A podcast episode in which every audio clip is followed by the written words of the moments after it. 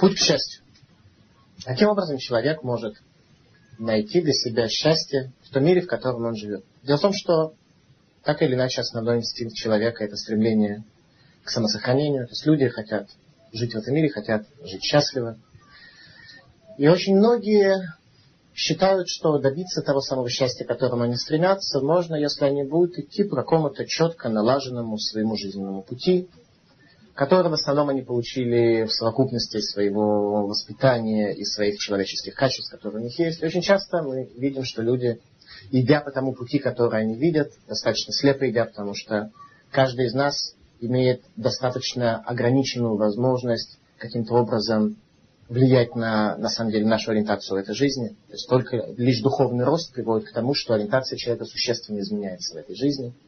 Поэтому получается, что люди как бы идут, сталкиваются с трудностями, оказываются в тупике и продолжают дальше идти сквозь гору, прорубать скалу для того, чтобы прийти к счастью, потому что они считают, что другого пути они просто в жизни не знают, кроме как вот идти вот в этом направлении – и несмотря ни на какие трудности, они продолжают идти, потому что в этом заключается лишь их надежда, что этот путь может помочь. Что же происходит? На самом деле, по всей видимости, просто путь к счастью лежит немножко в стороне. И есть возможность идти к этому самому счастью не через горы, и через долины, и через пропасти, и пустыни безводные, а есть возможность пойти по прямой царской дороге, ибо Творец создал каждого человека, Яшар каждого человека создал, прямым, цельным. Стало быть, этот мир, о котором сказано, что Творец создал этот мир, и что он хорош, дает возможность человеку, который цельный, прийти к счастью, то есть к состоянию гармонии, без того, чтобы преодолевать какие-то небывало тяжелые пространства и какие-то пути. Итак, что такое радость? Мудрецы сказали, что радость это выход за рамки собственной границы. А именно, человек становится радостным, человек имеет некую долю счастья только тогда, когда он немножко выходит за рамки своего ограниченного существования. Ну, простой пример. Человек радуется, когда он что-то получает. Почему? Потому что любое получение, в смысле финансовом, в смысле физическом, в смысле духовном, любое получение приводит нас к тому, что наше существование становится немножко более большим, более фундаментальным, более широким. И это расширение приводит человека к счастью. То есть к счастью, на самом деле, человек приводит динамика его жизни.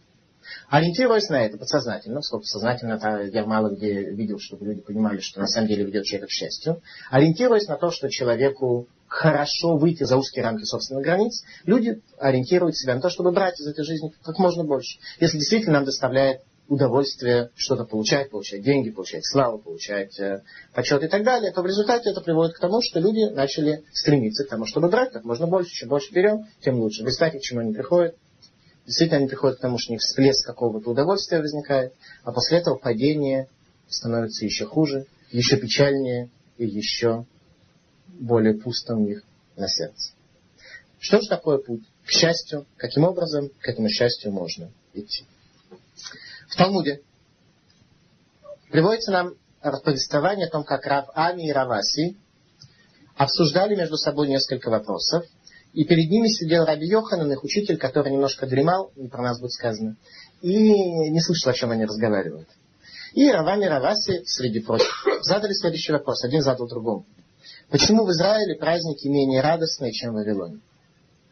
Казалось бы, земля Израиля, место связи с Творцом, то место, где все это как бы реально, в отличие от заграницы, где все еврейские события кажутся совсем какими-то очень странными, в том смысле, что абсолютно выходящими за рамки той жизни, которой живет та страна, в которой находится данный конкретный еврей, который эти праздники празднует. Почему же, тем не менее, за границей праздники более веселые, нежели чем в земле Израиля? И Равами э, получает, дает или получает ответ, зависит от кто из них спрашивал, Равани или Раваси. И говорит, что э, причина заключается в том, что в Вавилоне люди более бедные, а в Израиле люди более богатые. Сказано, что из десяти мер бедности Вавилон взял девять, а десятая мера бедности была отдана на весь мир. Ее поделило все человечество в, остальном месте. Это нужно понять, о чем идет речь поскольку мы знаем, что с физической точки зрения Вавилон был очень богатой страной, междуречие, земледелие, вавилонская культура было место достаточно небедное. Тем не менее, что имеется в виду. Просто отсюда мы видим, что бедность это не только некое состояние количества денег, которое есть у человека, а это, видимо, какая-то более сложная функция, более сложное э, числовое значение, а именно количество денег, деленное на некоторое состояние удовлетворенности человека. То есть для того, чтобы быть бедным или богатым, нужно не только иметь какую-то сумму, а еще иметь какой-то параметр, показатель удовлетворенности. Если оказывается, что человек при больших деньгах на самом деле мало удовлетворен своей жизнью, то он бедный. Так вот, бедность Вавилон взяла 9 десятых того, что было спущено всему человечеству. Поэтому, когда шаббат наступает э, некий день, когда люди отходят от своей работы, праздники, когда люди оставляют свою работу, и когда они имеют хорошую пищу и так далее, то они, они становятся более счастливыми. А в земле Израиля, когда человек ест хорошо каждый день, у нас есть мясо, рыба каждый день, то и по шаббатам, э, и по праздникам люди особенно ничего не чувствуют, потому что будничная трапеза человека ничем не хуже, чем субботняя, субботняя ничем не лучше, чем будничная. Вот в результате и праздники и печальные. Такой ответ дал Рабани Раваси, беседуя друг с другом, они выработали такой ответ. Когда Раби Йоханан проснулся, то он говорит, что нет. Причина совершенно в другом. Причина заключается в том, что земля Израиля была включена в то проклятие, о котором сказано «Ходшехему муадехем сана навши гайо Тора». Месяцы ваши и праздники ваши возненавидела моя душа, говорит Творец. Стали они для меня в тяжесть. Речь касается тех евреев, которые жили на период разрушения первого храма, когда пророк Малахи подводит итог тому, какова была связь в храме между Творцом и между еврейским народом, так что Творец возненавидел праздники и месяцы, то, как еврейский народ соблюдал свои заповеди. Иными словами, храм, который является местом связи, в нем происходит за короткое время до разрушения состояние ненависти, состояние отсутствия связи между еврейским народом и между Творцом. Итак, получается следующее, что для начала Талмуд отвергает общепризнанную парадигму современного западного общества о том, что богатство ведет к счастью. Получается наоборот, что бедность ведет к счастью. Ибо Вавилон было место бедное, место, где люди жили бедно. Поэтому они были счастливы праздниками, были радостны. А на иврите счастье это слово симха, а самех это не означает веселый, приподнятом состоянии духа. Самех означает Ми Ашир Самех Бехилко. Кто такой богатый, тот, кто доволен своей долей. Самех это означает удовлетворенный. Человек, который удовлетворенный всем состоянием своей жизни. Так что его жизнь не привела его в состояние тупика. Итак, Талмуд отвергает общепризнанную парадигму того, что богатство ведет к счастью. А люди обычно ориентируются именно таким образом на жизнь, что чем больше у меня средств, то есть технических возможностей для осуществления своих желаний, тем больше у меня есть возможность быть удовлетворенным.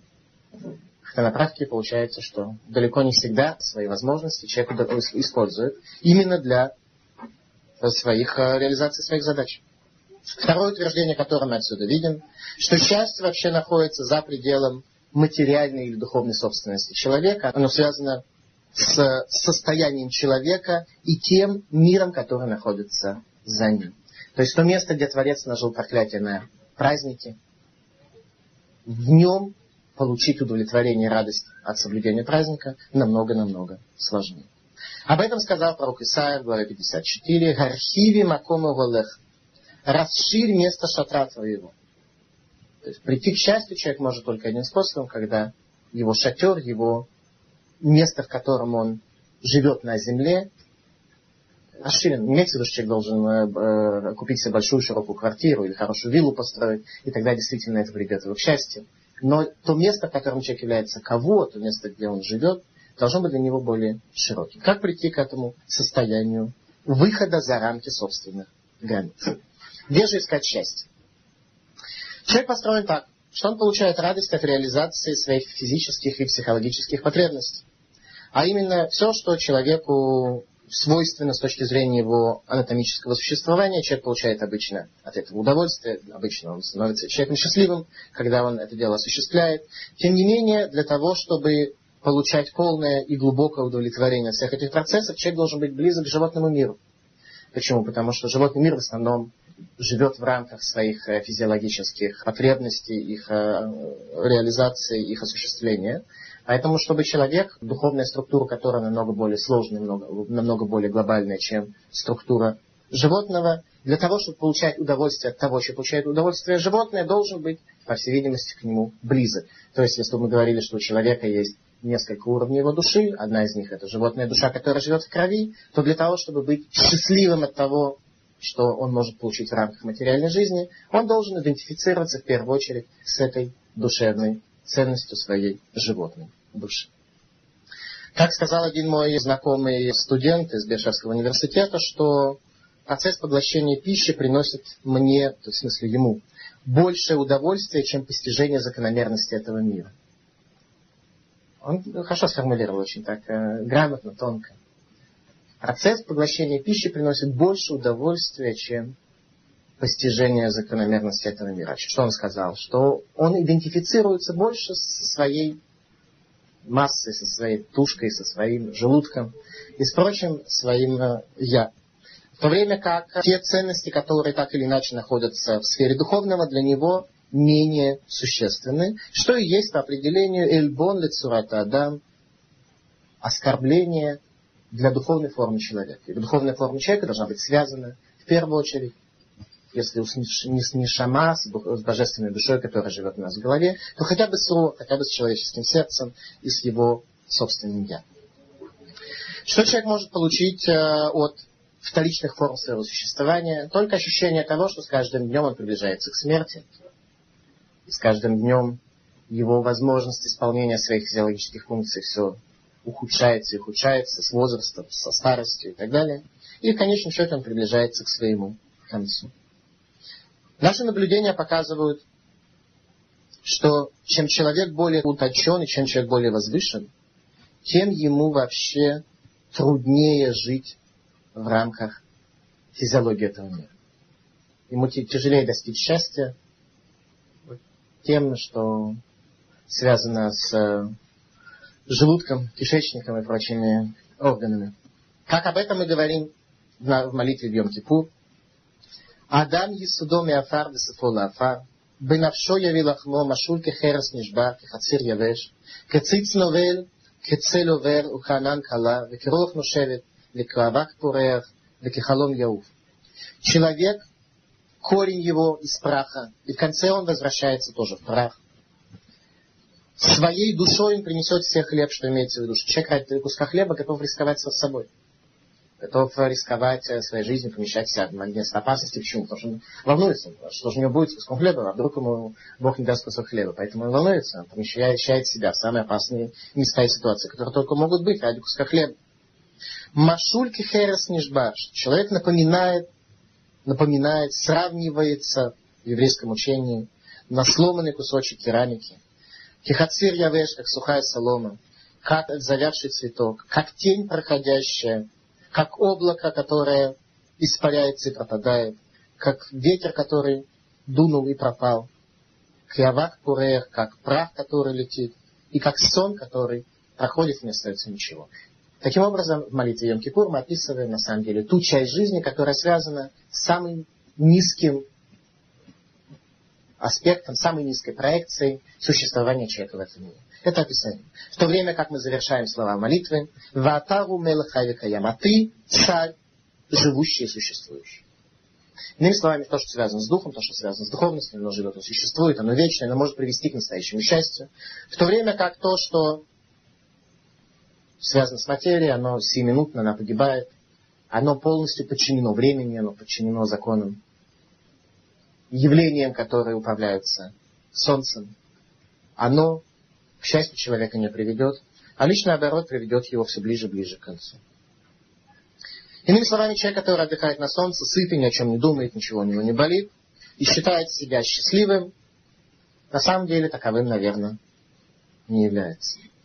Итак, что же делать после такого тяжелого вступления, из которого вообще получается, что вся радость, которая мир этот может сулить человеку, она как бы к счастью, не приводит, да еще вообще, судя по всему, является, если не запрещенной, то, во всяком случае, не рекомендуемой. Чего же жить? И на это можно справедливо возразить, что сказано «Митцва гдула льет бесимха» Большая заповедь быть в состоянии радости. О какой же радости идет речь? Что это за радость, пребывание в которой является симха, является заповедь, является митцва. По всей видимости, не об этом радости, не о радости материального существования человека говорит Тора, потому что царь Шломо в своей книге, книге Кагелет, называет такую радостью схок ксиль, радость дурака. Кто такой ксиль? Ксиль это тот человек, что такой дурак. Дурак от умного отличается только тем, что он больше идентифицируется со своими какими-то аспектами, не связанными со своей головой. В голове находится возвышенная божественная душа. То есть человек, который, собственно, идентификация которого другая. И именно об этой радости говорит царь Шломо, симха мазотусе, радость, что она делает. Что эта радость может дать человеку? Как она может наполнить человека? Таким образом, получается еще раз, что царь Шломо говорит, что, хотя с одной стороны заповедь большая, быть в состоянии радости, но речь идет не о нижней радости, а о возвышенной радости человека, к которой все-таки человек может как-то прийти. А именно, даже человек, который развил свой духовный потенциал, может порой не видеть радости от своих минимальных и узких форм физического существования, в то время как человек, который имеет большую душу, он всегда хочет больше. Поэтому сказали мудрецы, что тот, у кого есть 100, он хочет 200, у кого есть 200, он хочет 400, уже не 300, он не на 100 хочет еще раз добавить, а уже в два раза он хочет 400. Таким образом, ни один человек не ходит из этого мира так, чтобы хотя бы половина страсти была в его руке. Люди всегда не удовлетворены тем, что у них есть, поэтому внутри материального мира человек не может получить большого удовольствия и большого счастья. Сколько мы имеем душу, наша душа безразмерна, но когда мы хотим наполнить ее материальными факторами, она всегда не удовлетворена.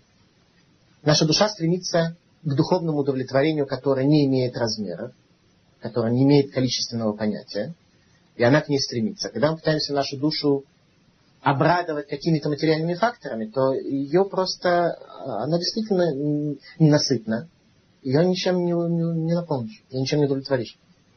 Ей всегда будет всего мало.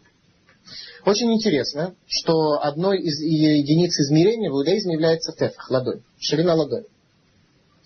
В зависимости от э, точек зрения Парабхайма, это 8 сантиметров, по Хазунышу 10 сантиметров. Ширина ладони. При этом есть два вида ладони. Одна из них это 5 пальцев, вторая 6 пальцев. Между ними есть определенная разница. И в сантиметрах тоже. При этом ладонь, которая состоит из пяти пальцев в измерении, называется тефах отцу. Тефах ладонь печальная. Шесть пальцев тефах самеев. Ладонь обрадования. Что это получается? Даже из единицы измерения в иудаизме мы можем увидеть, что радость человек получает тогда, когда он выходит за рамки своего узкого существования. Когда человек получает что-то в дополнение, расширяет свой человек, расширяет свое место. Отсюда, в частности, что происходит во время принятия алкоголя? Человек таки расширяется человек становится более веселым, более контактабельным. Те части и зоны, которые для него были запрещены или недоступны до принятия алкоголя, сейчас становятся более доступными и так далее. То есть это расширение, но расширение запрещенное. Расширение, которое обманчивое, иллюзорное. Поэтому в конечном счете, после того, как проходит опьянение, наступает вытрезвление, особенно вытрезвители, то человек снова возвращается к своему состоянию печали. И ничего хорошего на самом деле не получил. Тем не менее, идея, почему, почему, в чем здесь ецер у людей принятия алкоголя. Люди немножко выходят за рамки своего узкого существования. Так, именно поняв это, психологи борются, например, с пьянством, помогают человеку освободиться от пьянства, тем, что они пытаются дать ему какую-то альтернативу, как можно выйти за рамки своего бедного существования без алкоголя, какую-то альтернативу. Это то, что делают психологи.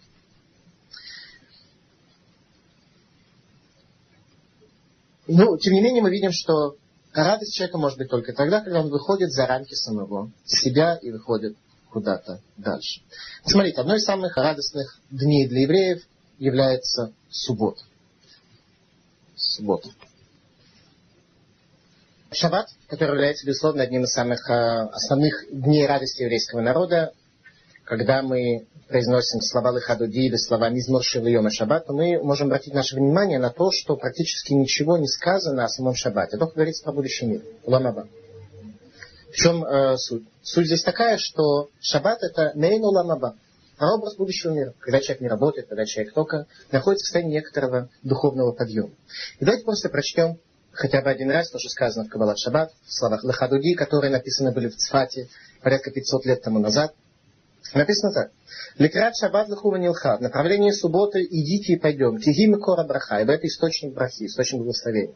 Что такое благословение? В чем суть благословения? Это то, что приводит человека к изменению его первоначального сегодняшнего состояния. Когда человек получает благословение, это благословение человек может реализовать и в результате немножко расширить свое состояние. Ерхиви макому валек, расшири место шатра своего, как сказал Исаия. Мирош Микетам Насухаслов Масев Махшават Хилата, что было запланировано Творцом в конце, он осуществил, в мыслях его было в начале. Мигдаш Мелахир Мелуха Кумице Митохафиха. В храм, царский город царя, пойди, выйди из состояния перевернутости. То есть мы находимся в обычной ситуации перевернутости. Мы не можем найти того пути, который может нас привести к ясному видению картины мира, Равлах шевет беме кабуха. Достаточно тебе сидеть вместе плача. И тнаариме афар кумя. Стряхни с себя пыль, встань. Левши бигдети картехами. Одень одежды красоты народа на его. И так далее, и так далее. Продолжает Лахадудин. Что у нас происходит в результате? Происходит у нас то, что для того, чтобы прийти к состоянию радости, человек должен стряхнуть немножко себя, то состояние, в котором он находится. Как это сделать? Как выйти за рамки собственных границ к благословению к царскому городу. Как выйти в то место, где человек может ощущать себя более радостно, чем в долине плача, в которой он пребывает. Сказано в Талмуде, что Моше установил Израилю праздники и дни траура. Не имеется в виду, что праздники и дни траура, они не божественного происхождения, а постановления мудрецов, э, первым из которых был Моше Рабейну, но значение этих слов имеет очень определенные аспекты. А именно, если мы не очень понимаем пока суть праздников, то есть суть той радости, суть той синхи, в частности, про праздник Суккот сказано Самахта Бехагеха, что должен праздник Суккот, который является последним праздником года, ощутить радость. Это значит, что ощутить радость. Если мы еще не знаем точно, как ощущать радость, то, во всяком случае, что такое авилут, что такое траур, мы понимаем. То есть авилут, траур является антиподом радости. Что происходит во время авилут, во время траура? Человек теряет, у есть потеря. И вся суть того, как лынахем, как утешить скорбящего человека, заключается в том, приходит человек, утешить э, человека, у которого лежит мертвый, уже похоронен мертвый перед. Как его можно утешить? Рассказать ему анекдот. Нельзя. Почему? Потому что наша задача не отвлечь человека от, от состояния траура. Быть в трауре – это заповедь. Поэтому ты начнешь ему рассказывать анекдоты, его как-то веселить, то тем самым ты его только отвлечешь от э, пребывания в трауре. Он должен пребывать в трауре, это его задача. Что же сделал? Что такое? Линахем означает показать возможность пути после этой потери. То есть показать ему, как можно идти дальше уже в другом составе. В этом суть того, что такое Мехама. Отсюда мы явно видим, что Авилут, суть которого прямо противоположна празднику, является потеря сжатие и переход в более узкие границы. Поэтому обычно это и называется траур. Стало быть, радость. Возникает у человека тогда, когда его границы расширяются, когда он получает что новое. Рождается ребенок, обычно считается радость, человек женится. Ясис Аллах и Лукай Кесас Хатан Аль-Кала. Возрадуется тебе Бог, как радуется жених невесте. То есть получается радость самая большая, когда человек восполняет себя.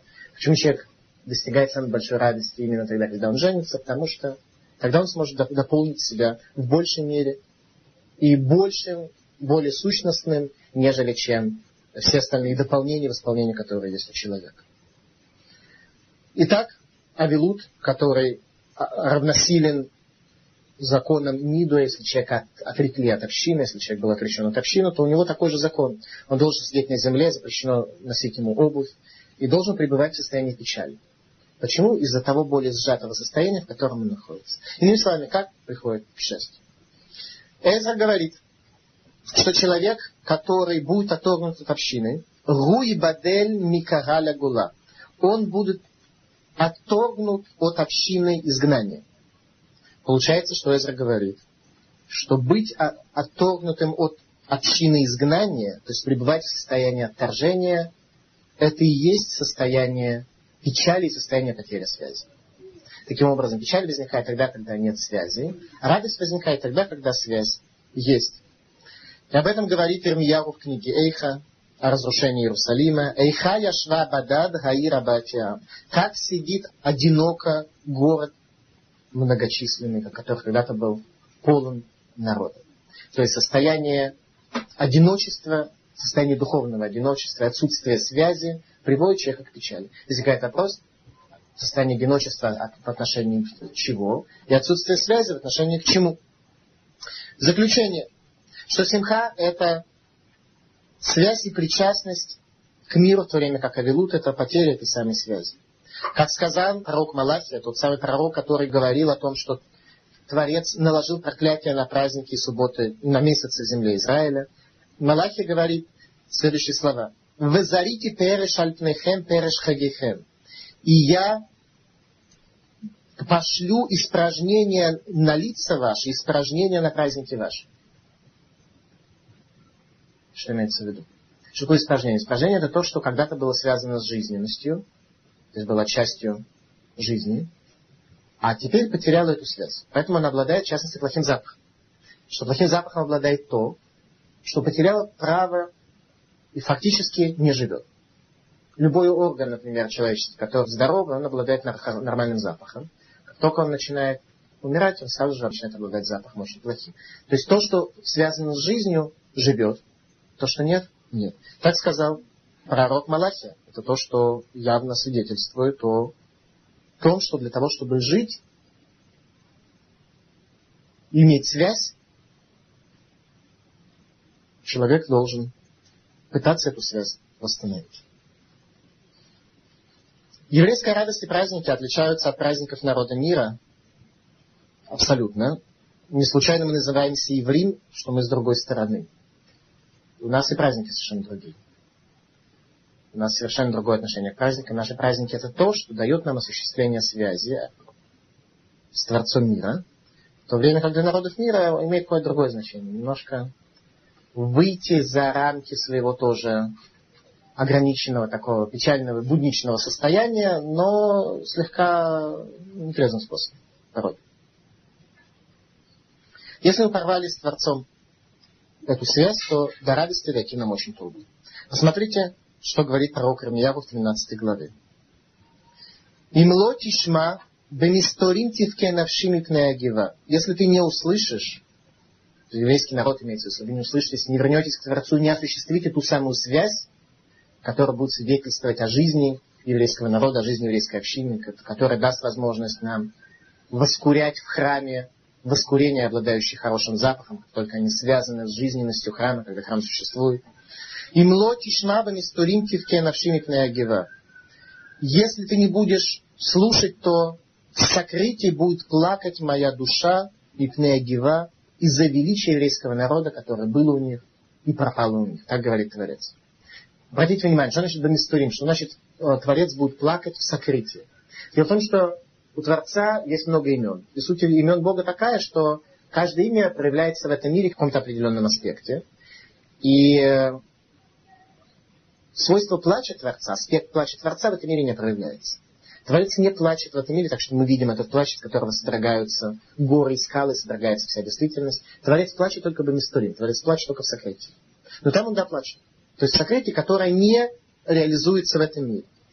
Там он плачет ради того величия, которое было у еврейского народа. А что это за величие? Это величие связи с ним. Тогда, когда у нас действительно была радость, и запах воскурений стоял в Иерусалимском храме. Как говорит Мара, что Творец плачет митней Гагаватан Шель Исраэль Шенафла Миребенатналаку из-за величия, которое было забрано у Израиля и отдано народам мира. Кабала учит нас, что взаимоотношения между творением и Богом происходит по следующему принципу. Что каждое творение здесь является клей, является сосудом в то время как Творец наполняет этот сосуд светом. Насколько наполнится светом, зависит от самого творения. То есть, то, я имею в виду то творение, которое наделено свободой выбора. То, что касается творений э, материальных, которые не, не наделены свободой выбора, то понятно, что от них ничего не зависит. Творец э, дает им столько, сколько он дает, у них нет возможности не подняться, не возвысить свое духовное состояние, не принизить его, у него нет никакой возможности. У, у человека который наделен свободой выбора, есть возможность получить этого божественного света больше или меньше, в зависимости от того, сколько человек позволит. Насколько человек позволит Богу войти в себя.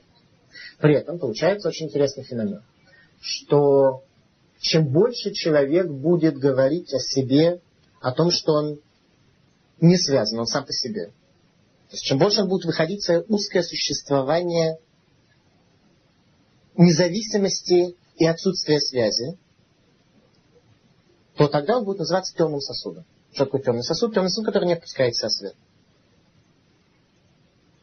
Для того, чтобы пустить в себя свет, для того, чтобы этот свет принес благословение, ибо неотъемлемым аспектом света Бога является благословение.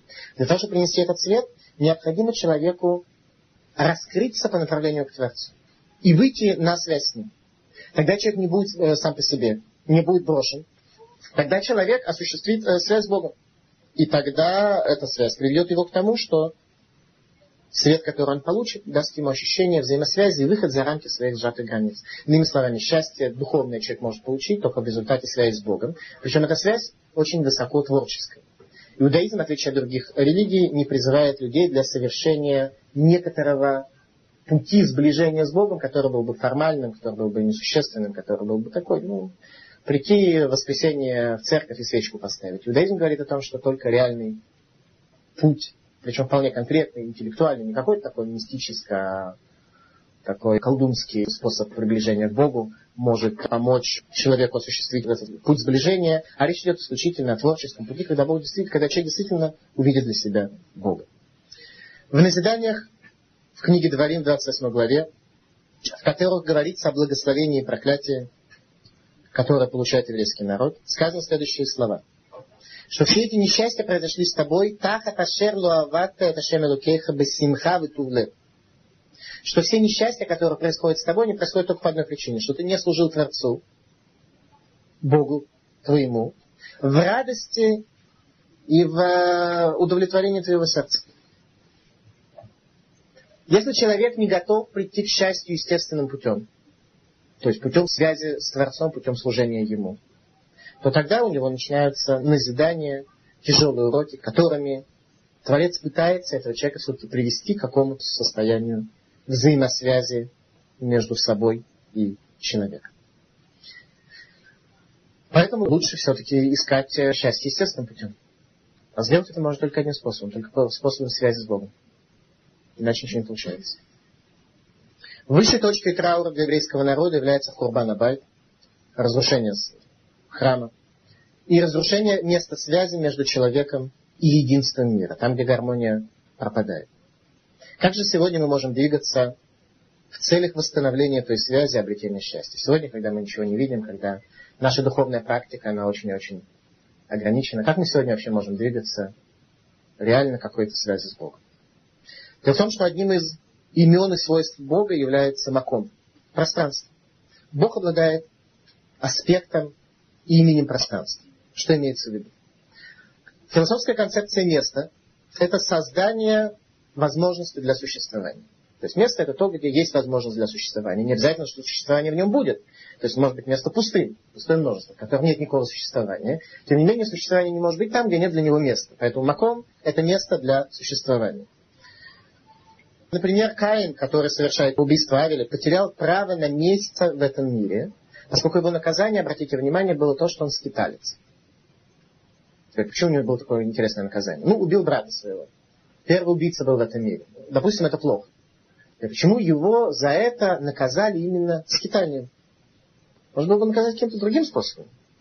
Почему, какая связь между убийством и скитанием? Какая связь между этими двумя понятиями? На венати ебарец, скитальцам и пришельцам будешь на земле. Почему? Когда Творец обращается к Каину после убийства и спрашивает, где брат твой, Каин отвечает очень интересно. Он говорит, Ашумер Ахианохи. Являюсь ли я сторожем брату моему? Что имеется в виду? Талмуд говорит, что сказав такую фразу, он тем самым ганав да Он украл да это как бы возвышенное, божественное проведение в этом мире. А именно, сама суть ответа, она как бы отрицает то, что Бог знает истину. Сказал Творец, очень хорошо. Если ты так не ответил, если ты так понимаешь сущность Бога, пусть так и будет. И Творец теперь, с этого момента и дальше, начал относиться к этому миру так, что его проведение стало скрытым. То есть благодаря Каину мы потеряли сегодня явную способность видеть божественное проведение. Творец начал относиться к миру так, как хотел того Каин, чтобы проведение от мира было скрыто. За это Каин теряет связь с землей. Поскольку земля это маком, маком место реализации. Если ты отрицаешь то, что в этом мире существует божественное проведение, у тебя не будет связи с этим местом. Ты теряешь связь с этим миром, ты становишься чужим. Он теряет связь с землей. И сказано очень интересно, в трактате Евамот Вавилонского Талмуда сказано, что человек, у которого нет жены, не может находиться в состоянии симхи. И человек, у которого нет дома, не может находиться в состоянии симха, в состоянии радости. Причем здесь речь не идет о каких-то таких финансово таких амидаровских аспектах этого дела, в том смысле, что человек, если нет дома, то он не знает, как он вообще будет жить, и как он там оплатит схерут своего помещения и так далее. Нет, речь идет о том, что человек, у которого нет дома, у него нет как бы связи с этой действительностью. Он вырван за рамки этой действительности, нет связи. Поэтому свойство маком, свойство места, которое есть у Бога, говорит, что человек таки может если он реализует в том макоме, в том месте, которое ему дано, он, если он реализует это, этот аспект пространства, он может осуществить связь с Богом. Ибо наличие удела, надела в этом месте, наличие, грубо говоря, ну, духовной квартиры, духовного постоянства в мире, дает возможность связи с Богом. Как это сделать? Как это сделать?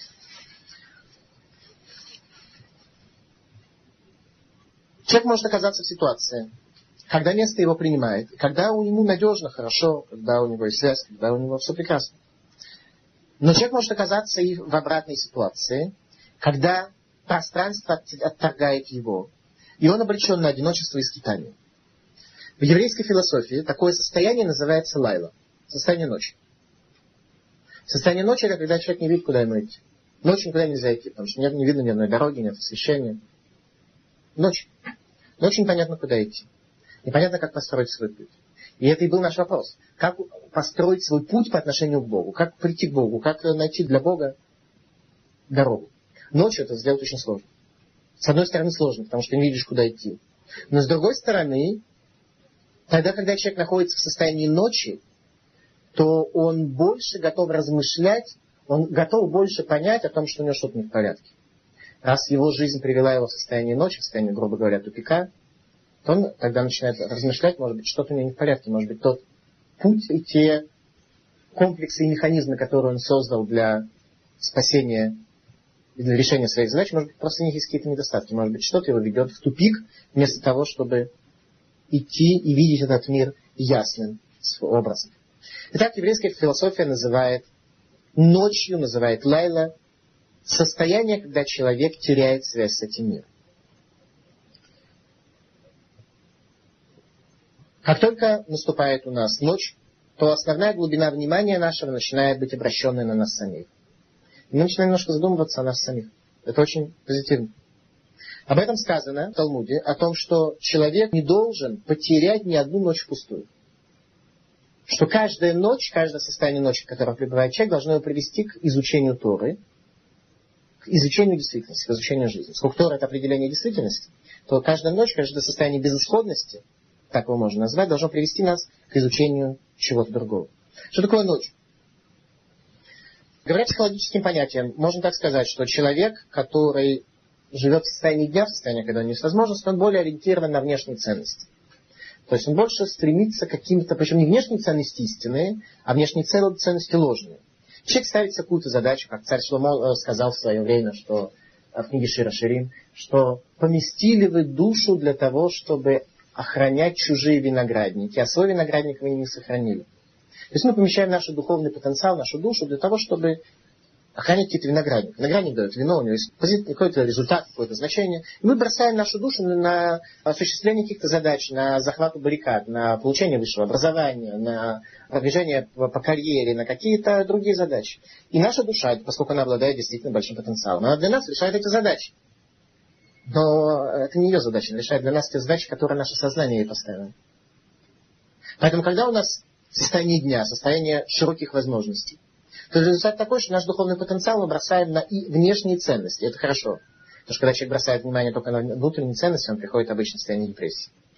Мы бросаем внимание таки на внешние ценности, но это внешние ценности иллюзорные. Это не те ценности, которые действительно для человека важны. Как только он находится в состоянии ночи и в состоянии, когда он не может свое внимание остановить ни на какой внешней ценности, потому что ночью ничего не видно, ничего внешнего не видно, видно только я. Ночью человек знает только о своем пребывании. Ничего внешнего не видно по причине того, что мир закрыт, мир темен. У него нет никакой внешней задачи, которую бы мог реализовать. У него нет никакой внешней психологической игрушки, которой бы он мог заняться для того, чтобы отвлечься от самого главного вопроса, который человек должен себе задать. Это что есть я? Ночь в состоянии одиночества, тьмы, отсутствие связи, пропажа аспекта места.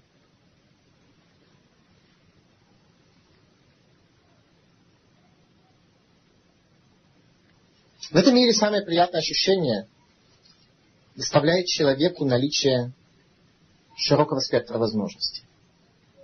Когда у человека есть возможности, то ему доставляет э, психологически самое большое удовлетворение. Человек, я не знаю, ну, ну, ну, простой пример, который всем понятен. Человек э, закончил институт, э, бросил несколько резюме в разные организации, отовсюду принимают. Ощущение самое приятное, правда? Теперь нужно им куда-то идти работать. Да нет, зачем? Он, он не будет даже стремиться и спешить реализовать хотя бы одну из возможностей.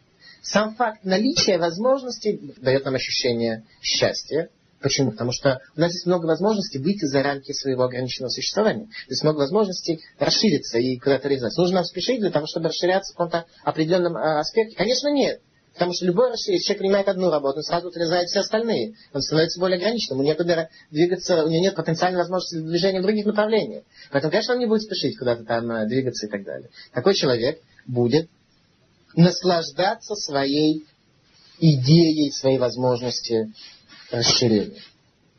День – это состояние света, когда наличествует у человека возможность для расширения, для динамики, для развития. Тогда он может, как пьяный, действительно быть опьяненным своими возможностями, своим э, продвижением и своей динамикой. Ночь – это состояние отсутствия такой динамики, отсутствия такой возможности. Самое неприятное ощущение, которое человек получает в этом месте. Самое неприятное ощущение. Как народы мира разрешают, точнее избегают подобного рода проблем? Когда мы имеем в виду народы мира, мы в первую очередь имеем в виду психологию. Что психология советует человек, который нашел себя в состоянии тьмы, в состоянии ночи? Ну, идея крайне простая, что у нас в наше современное технологическое время, нашу технологическую эпоху, нужно сделать искусственное освещение ночи. Правильно? Ночью, когда плохо, когда темно, ничего не видно. Включить фонарик, все будет видно. Поэтому и говорят, придумай себе что-нибудь такое, освети свою ночь фальшивым иллюзорным светом. Тебе будет нормально.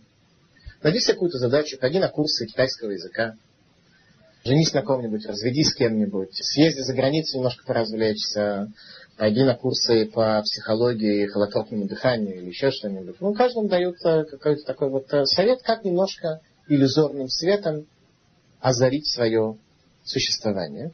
И тогда у человека становится меньше времени свободного. Как только человек становится меньше свободного времени, то ему сразу становится э, не так плохо, потому что э, основная проблема это ночью, когда свободное время, когда некуда идти, когда нет никакого возможности для движения. Поэтому сегодня этот мир полон развитой промышленностью, развлечений и веселений. Тяжело печальных и удрученных людей. Сегодня очень много направлений в деятельности человека занимается тем, как развеселить безнадежно печального человека вот этим самым иллюзорным светом, фальшивым светом. Периодически наказываясь в разных человеческих э, группах социальных, я просто вижу, как люди, которые собрались в каком-то некотором месте с какими-то некоторыми задачами, они пришли оттуда для того, чтобы убежать от своей ночи, для того, чтобы немножко своим вот этим вот иллюзорным светом себя успокоить и осуществить себе такую психотерапию своего рода. Еврейский мусар называет это лама демьон, миром иллюзий. Иллюзорный мир. Потому что наша лекция была об иллюзорном мире. Улама Демьон, иллюзорный мир. То, как человек пытается разрешить проблемы своей жизни, иллюзорный мир. Дело в том, что полноценное существование человека возможно только если он посредством своей мудрости сможет выйти за Улама Демьон к состоянию истины. Когда человек будет истинным, ему будет намного легче. Как же выйти за границы ночи? Как покинуть состояние ночи? научившись от него, научившись от этого состояния ночи, научившись от состояния, когда человек не видит своего пути, как обогатить свое духовное состояние и как прийти не к какому-то новому иллюзорному освещению, а прийти к истине и к радости. Дело в том, что ночь содержит в себе очень большой потенциал, ибо человек, оставшись наедине с собой, не охваченный иллюзорным освещением этого мира, может серьезно задуматься о тех темах, которые для него обычно закрыты. Когда у человека отнимают его игрушки, которыми он пользуется для того, чтобы отвлечься от жизни, то человек может, наконец, задуматься об истине. Мудрецы сказали так. Ло не вралайла элелегирс. Не создана ночь, иначе как для учения. Что имеется в виду? Когда человек находится в состоянии ночи, в состоянии безвыходности, он должен в первую очередь чему-то научиться. И сказано, «Изахер бехоль лилута, вело яабе дехат мирем леватала». Человек должен быть внимателен во всех своих ночах и не терять ни одну из них впустую. Ни одно такое состояние впустую нельзя потерять. Нужно чему-то обязательно научиться, нужно обязательно к какому-то выводу прийти, какой-то вывод сделать. Ночь содержит огромный потенциал в жизни человека. Тогда, когда человек задумывается о внешних ценностях, причем о внешних истинных ценностях, а не внешних иллюзорных ценностях, он впервые задумывается о том, где же тот виноградник, который действительно хочет охранять его душу. Пытается понять, где же та гармония, где то расширение, в каком направлении устроено то расширение, которое может меня привести в состояние более цельное, в состояние гармонии.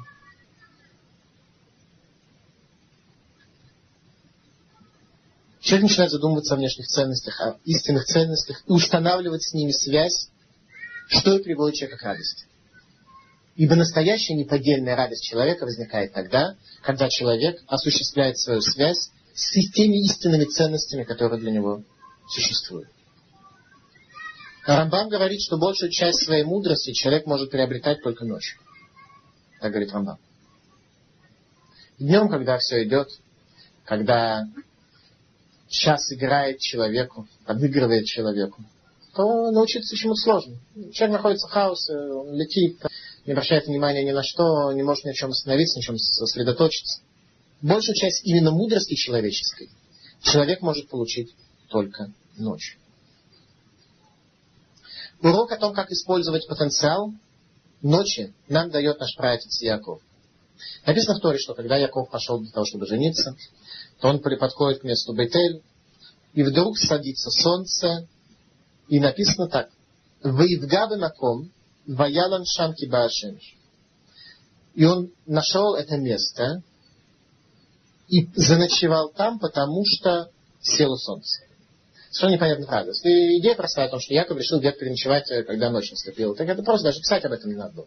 Понятно, что когда он по дороге шел из Бершева, он шел в Дамаск, туда, в Междуречье, понятно, что по дороге он несколько раз переночевал. Зачем нужно писать об этом? Чему нас это учит? Из этих слов делают мудрецы следующий вывод, что Яков устанавливает вечернюю молитву. Это именно из этих слов. Какая связь? Какая связь, что он нашел место и переночевал там, поскольку наступила темнота, какая связь с вечерней молитвой? А связь вот какая. Связь вот какая. Что Яков нашел место, во-первых. Когда место, в котором наступает темнота. И Яков, который пережил сам вот это вот состояние темноты, когда он убегал от своего братца, который искал его души для того, чтобы убить его, когда он терял связь со своими родителями, когда он вынужден был убегать за границу для того, чтобы 21 год работать за своих э, жен Рахель и Лею. Вдруг он видит место, которое в дальнейшем будет Иерусалимом. Он установил вечернюю молитву в том смысле, что говорят, что молиться можно даже в состоянии ночи. И находясь в состоянии ночи, в состоянии безысходности, человек при помощи своей молитвы может прорвать эту ночь. И луч света, луч истинного света озарит ему ту действительность, в которой человек находится, и осветит ему и даст ему возможность выйти из того тупика, в котором он находится. Яков открыл, что существует возможность пройти сквозь сокрытие ночи к свету дня. Как об этом говорит Исаия. Аз и бакаки шахаруреха. И тогда прорвется, как утро, свет твой. Если ты проделаешь эту работу, которую человек должен проделать ночью, аз и бакаки шахаруреха, тогда, как свет прорубает густоту тьмы ночи, также наступит и твой свет. Ты видишь, этот свет для тебя мир станет полным. Что написано с этим про Якова? Натати лаханахала бли царим. Ки Яков шенеймару парад стояма Сказано, что я дам тебе наследие как Якову без ограничений. Как сказано про Якова, что у Парадста ты сможешь пройти и на восток, и на запад, и куда угодно. Если мы попробуем посмотреть на жизнь Якова с формальной точки зрения, то мы видим, что на самом деле она трагичная. Брат его пытается убить, он убегает в Вавилон, 21 год живет среди нечестивцев. В результате Рахель умирает, как только он приходит в Израиль. В результате Йосефа продают в плен. В результате, кто, как говорит Яков фараону, что с формальной точки зрения в вашей системе ценностей, в фараонской системе ценностей, говорит он, я жил столько-то лет, но немногие годы моей жизни были хорошими. Что же написано в Талмуде? Что Яков получил наследие в этом мире без ограничений. Ему было хорошо. То есть он находился в таком состоянии, когда события, даже события, которые обычного человека могут привести в состояние удручения, в состояние потери связи, он при этом видел связь. Он видел, что все это не случайно. Для него единство Творца и отсутствие понятия случайности, состояние гармонии были такими, что никакое событие, произошедшее в нем, не могло бы хоть как-то сдвинуть его с того места, в котором был. Понятно, что он переживал каким-то образом о том, что произошло, как он отказался, Гитнахем отказался принять утешение по поводу пропажи Юсеф. Тем не менее, в этом мире его ориентация и связь были безграничны, у него не было никаких границ. Сегодня перед нами в состоянии ночи мы можем найти большое количество всевозможных освещений, которые предлагает нам западная цивилизация. И что дает, безусловно, поддельное ощущение победы над состоянием ночи, фальшивое освещение. Исайя в 45 главе говорит, пророк Исаия говорит, «Не тайно говорил я, и не вместе темной земли, не напрасно сказал я семени Якова, ищите меня, я Господь, изрекающий правду, говорящий справедливо. Творец говорит, я не в темной земле говорил. Тогда, когда я говорил, весь мир наполнен смыслом, и моей славы на горе Синай. Люди увидели связь. Ни, ни у кого не было ночи. Все были ориентированы на день. Причем на такой день, который показывал человеку истинные ценности, к которым он мог стремиться. Не напрасно говорил я семени Якова, ищите меня, и Господь, извлекающий правду, говорящий справедливо. То есть, то, что я извлекаю, то, что я говорю, оно адекватно этому миру, оно адекватно вам, оно глубоко соответствует корню вашей души. Какова основная проблема нас в этом мире? Почему в этом мире вообще трудно видеть Бога? Причина здесь такая. Сказано, что десятью речениями создан мир. А именно, слово Берешит, которое привело к существованию материю и духовность. И девять речений Творца, которые последовательно реализовывали этот мир. Поэтому главная проблема такая, что когда мы видим в этом мире какие-то явления, то все эти явления созданы из... Э, зачем Творец создал все из десяти? Ведь можно было создать одно. Почему в его божественном свете есть десять составляющих? Почему в нашей душе есть десять составляющих? В том смысле, что мы и называемся созданными по образу Бога, что у нас есть в нашей душе десять составляющих, у Бога. Почему нельзя было бы сделать одной составляющей? Потому что тогда было бы в этом мире жить просто. Тогда бы человек созданный одной составляющей, видел бы в этом мире сразу полное единство. Творец создает все из десяти кусочков. Так что для того, чтобы человек увидеть и сделать вывод, то нужно понять, как этот мир объединяется воедино. Потому что на первый взгляд он свидетельствует об обратном. Свидетельствует о своей многомерности, о своем многообразии. И соединить воедино такой мир очень сложно. Об этом говорит Исаия, что если человек попробует такую, провести, сделать такую задачу, осуществить такую задачу, аз и ватаки шахаруреха, тогда луч света тебе тьму ночи, просто говоря, раскроет. В книге Цфания пророк Цфания пишет. Для начала он пишет о страшных днях, которые происходят в результате грехов еврейского народа. И после этого он пишет, что произойдет, когда наступит спасение и конец этого состояния мира, в котором мы пребываем. Книга Цфани, очень короткая книжка, всего три главы. Три страницы. Слово Господа, которое было к Цфании, сыну Куши, сыну Гидали, сыну Амарии, сыну Хиски, в дни Йошаяву, сына Амона, царя Иуды. Все истреблю совершенно с лица земли, слово. То есть, говорит, все истреблю. Поскольку почему истреблю? Потому что все то, что было в этом мире, отвернулась от Творца, свидетельствует о своей независимости, стал быть, стало темным сосудом. И света недостоин. То есть все истреблю не в том смысле, что возьму и накажу, и будет какая-то война, или раздавлю, или еще что-то. Нет, не дам своего света, и все закончится. Истреблю человека и скотину, истреблю птицу небесную, рыб морских. Поскольку все они предназначены лишь для того, чтобы служить человеку. И простру я руку свою на Иуду и на всех жителей Иерусалима, и истреблю из места этого остатки Бааля, имя жрецов со священниками. И отступающих от Господа, и тех, которые не молились Богу и не вопрошали Его. То есть тех, кто не осуществили связь с Богом. Молчите перед Господом, ибо близок день Господень, что приготовил Господь резню и назначил, кого позвать. Возопите жители Махтеша, ибо истреблен весь народ торговый. И будет в то время, обыщу я Иерусалим со светильниками, и накажу людей, которые застыли на дрожжах своих, живут беззаботно, говорящих в сердце своем, не делает Господь добра и не делает зла. Сфаня говорит, какая главная проблема у Творца с этим миром?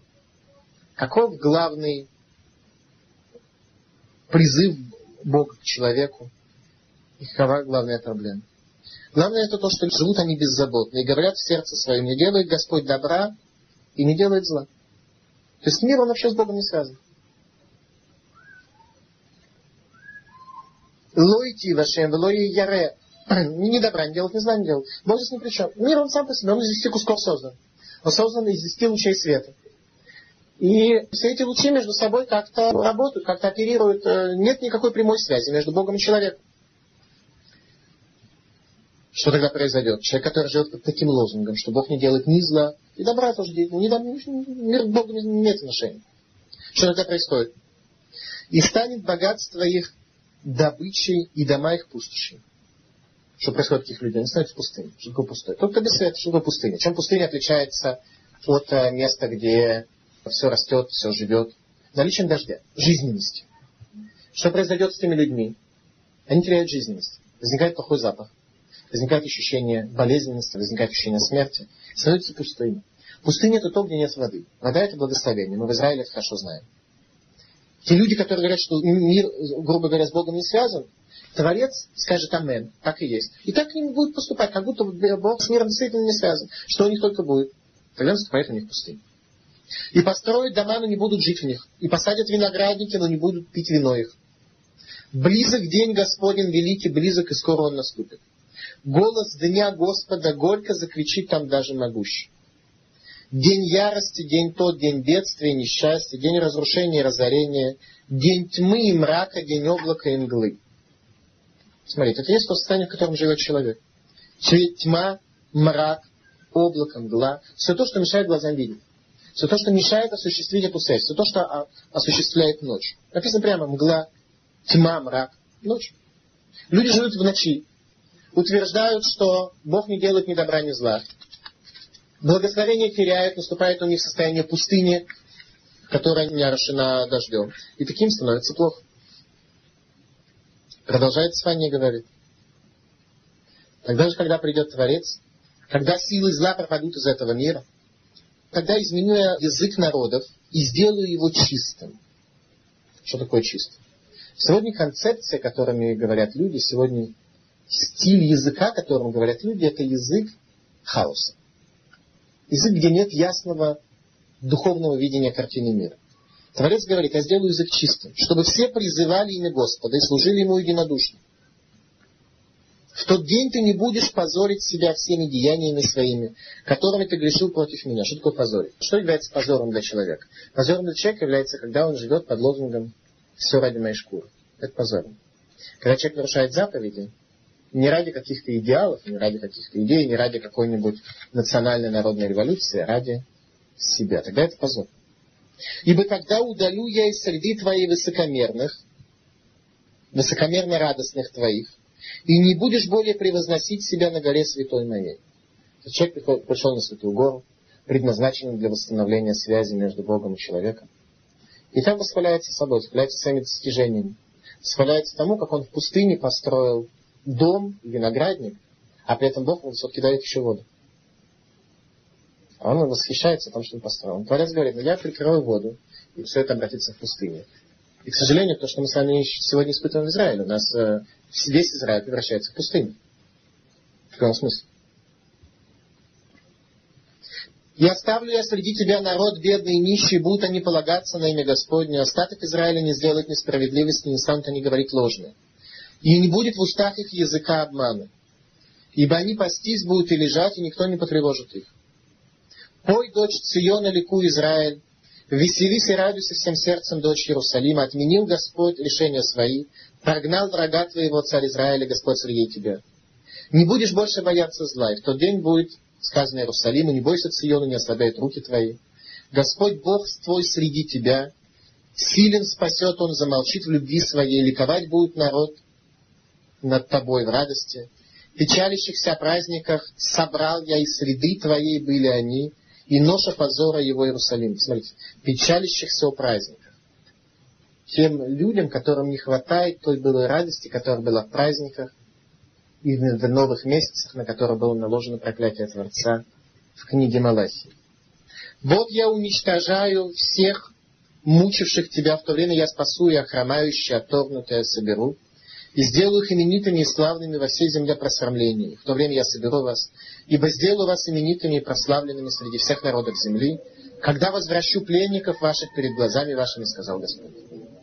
Иными словами, мы пытаемся в этом мире прийти к счастью, прийти к радости, прийти к неким иллюзорным освещением нашей ночи. Под лозунгом того, что Бог не делает ни худого, ни доброго.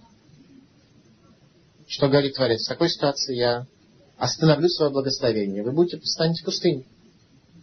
Что делает человек, который находится в пустыне? Он еще больше убеждается в правоте своих слов. Что Бог не делает ни худого, ни добра, потому что ведь плохо. Значит, Бог тут ни при чем, Бог ничего не делает. Не спасает его. Бог не является страховой компанией, которая поддержит его во всех случаях необходимости. Что делает Творец? Творец еще меньше дает ему благословение. Человек лишний раз утверждается, убеждается, что он вроде как прав. Как можно это чертово колесо повернуть в другую сторону? Только когда человек начнет становиться светлым сосудом. Тем сосудом, который не будет свидетельствовать о своей отторженности от Творца и отсутствии своей связи с Творцом, а повернется к Творцу, тогда Творец даст ему благословение, тогда он начнет.